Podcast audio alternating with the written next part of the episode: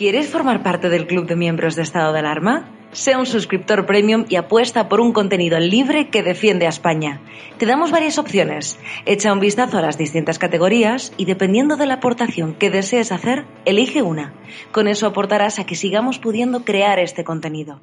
De parte de todo el equipo de estado de alarma, gracias por tu apoyo. Muy buenas noches, espectadores de Estado de Alarma. Ya estamos en uno de vuestros momentos favoritos de la semana en la columna del gran Sánchez Dragó en estos tiempos convulsos donde nuestro querido rey emérito ya ha hecho las maletas y no sabemos si está en República Dominicana, en Portugal, son muchos los rumores, pero lo cierto es que ha abandonado España por las presiones del gobierno y porque también su hijo Felipe VI le ha dejado caer. ¿Cómo está Fernando Sánchez Dragó sobrellevando estas noticias?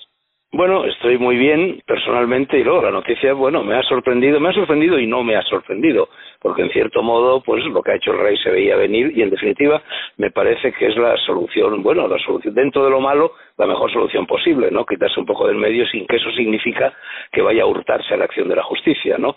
Eh, hombre, es un momento triste, triste para él, triste para la familia, triste también para España y triste también la perspectiva de lo que pueda suceder, porque es evidente, bueno, que los partidarios de la República, que en España nunca han desaparecido del todo y han ido creciendo en los últimos tiempos, pues van a utilizar esta supuesta huida, y digo lo de huida entre comillas, no porque crea que es una huida, no lo es, eh, eh, pues que va a seguir dispuesta a colaborar con la justicia, eh, pero van a utilizar esto pues para, en fin, para atizar, para remover las ascuas de la República y no me parece que nunca en general, ni menos aún en este momento, bueno, sea conveniente tamaño, en fin, tamaño revolcón institucional.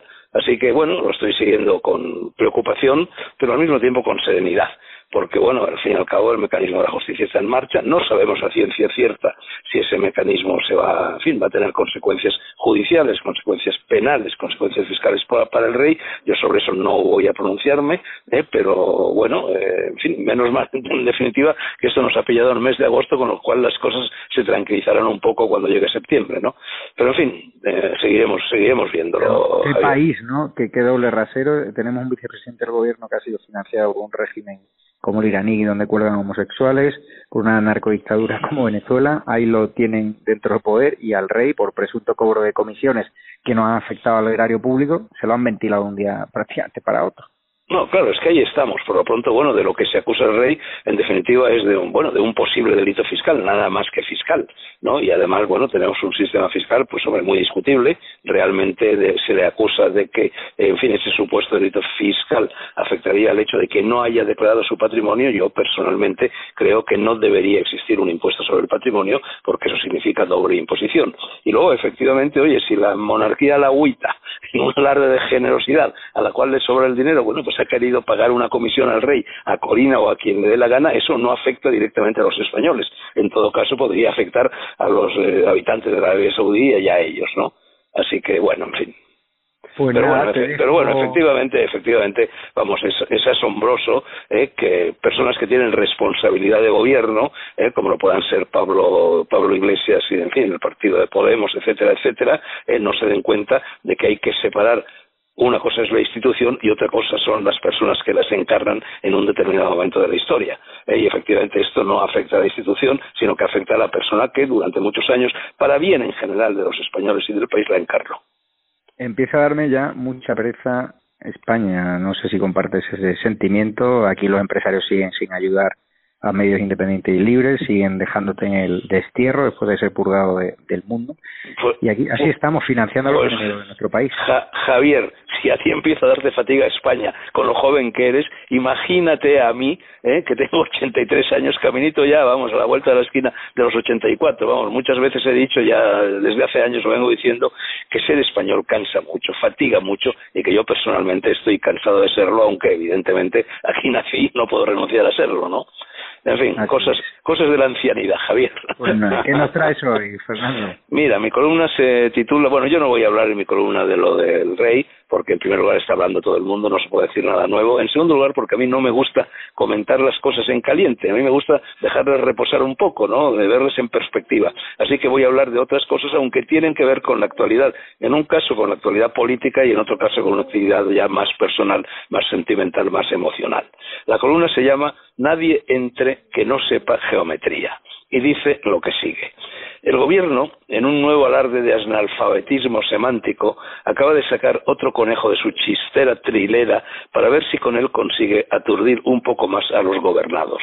El truco es tan viejo como el del tocomocho.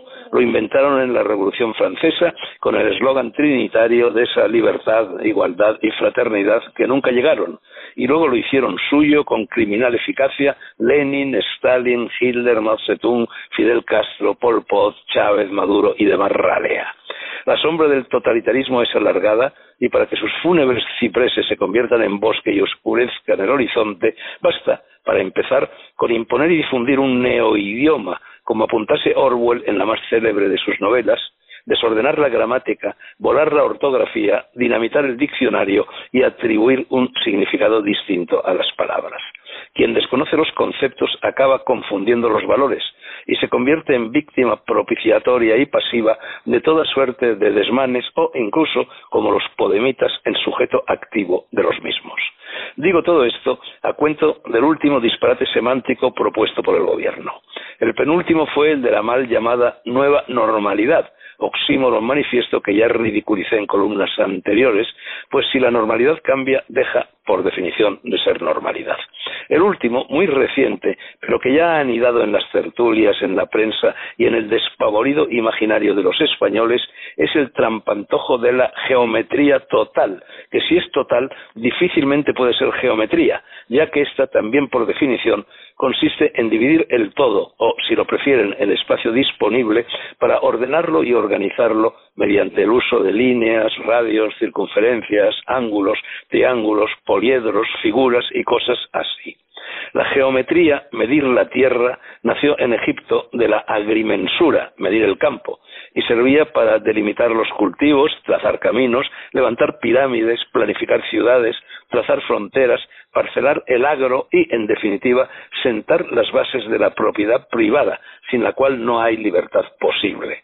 De ahí que Platón, nada, nada menos que Platón, ordenase inscribir en el friso de la puerta de acceso a la legendaria academia en la que impartía sus enseñanzas el mismo lema que hoy sirve de título a mi columna nadie entre que no sepa geometría. La frase, llamativa y un si es no es extravagante, no resulta tanto a la luz de lo que el propio Platón sostenía en esa obra fundamental que es la República. Filósofos, decía el filósofo, son las personas capaces de entrar en contacto con todo lo que se comporta siempre de modo idéntico según sus relaciones constitutivas. Ese modelo lo suministran las ciencias exactas y, sobre todo, en lo relativo a la política y su ejercicio, la menos abstracta de ellas, que es justamente la geometría. De ahí que, para tener acceso a la academia, se exigiese conocerla. Ya mucho antes de Platón había formulado otro filósofo, Pitágoras, un teorema indiscutible y por ello inamovible. Su estribillo, universalmente coreado desde hace 25 siglos, establece que el cuadrado de la longitud de la hipotenusa en un triángulo rectángulo es igual a la suma de los cuadrados de las respectivas longitudes de los catetos. Es la proposición más conocida entre todas las que tienen nombre propio en la matemática. Catetos, en el sentido no geométrico, sino calificativo de la palabra, son los iletrados del gobierno responsables de la insensata y malévola pretensión de sacar adelante los presupuestos generales del Estado recurriendo a la negación de la geometría necesaria para poner orden en la barahunda de los partidos en la que hay dos latifundios, el PSOE y el PP, dos mesofundios, Vox y Podemos, y un sinfín de minifundios.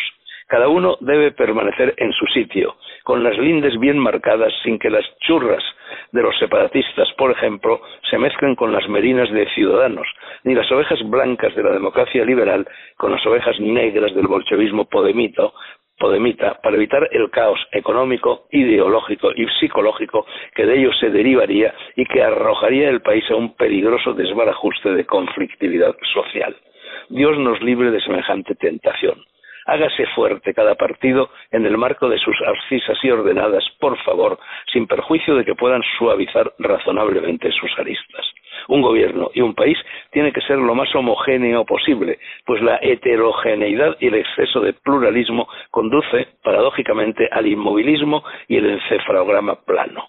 El concepto de geometría total aplicado a la red pública conduce, como su mismo nombre indica, al totalitarismo del Estado y del sueño presidencialista de quien ahora capitanea el gobierno. ¿Hay alguien, podemitas y separatistas aparte y fuera del citado, que de verdad quiera eso? Señora Arrimadas, si, escenificando su apellido, se resigna a arrimar el hombro a los designios antipatrióticos de Iglesias y a consolidar su permanencia contra natura en el poder, recibirá respiración asistida durante el resto de la legislatura, pero en las próximas elecciones nacionales su partido se extinguirá. Y en cuanto a usted, señor Casado, si hace lo mismo, estará conduciendo a una parte sustancial de su electorado a votar por Santiago Abascal y sus combativas huestes.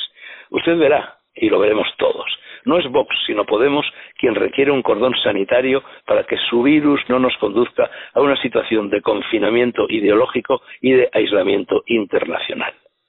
Dicho esto, y pasando a otro asunto que es de índole emocional, quiero rendir aquí un acongojado homenaje al cineasta Julio Diamante, que falleció hace tres días, pero de cuya muerte me he enterado hace apenas unas horas.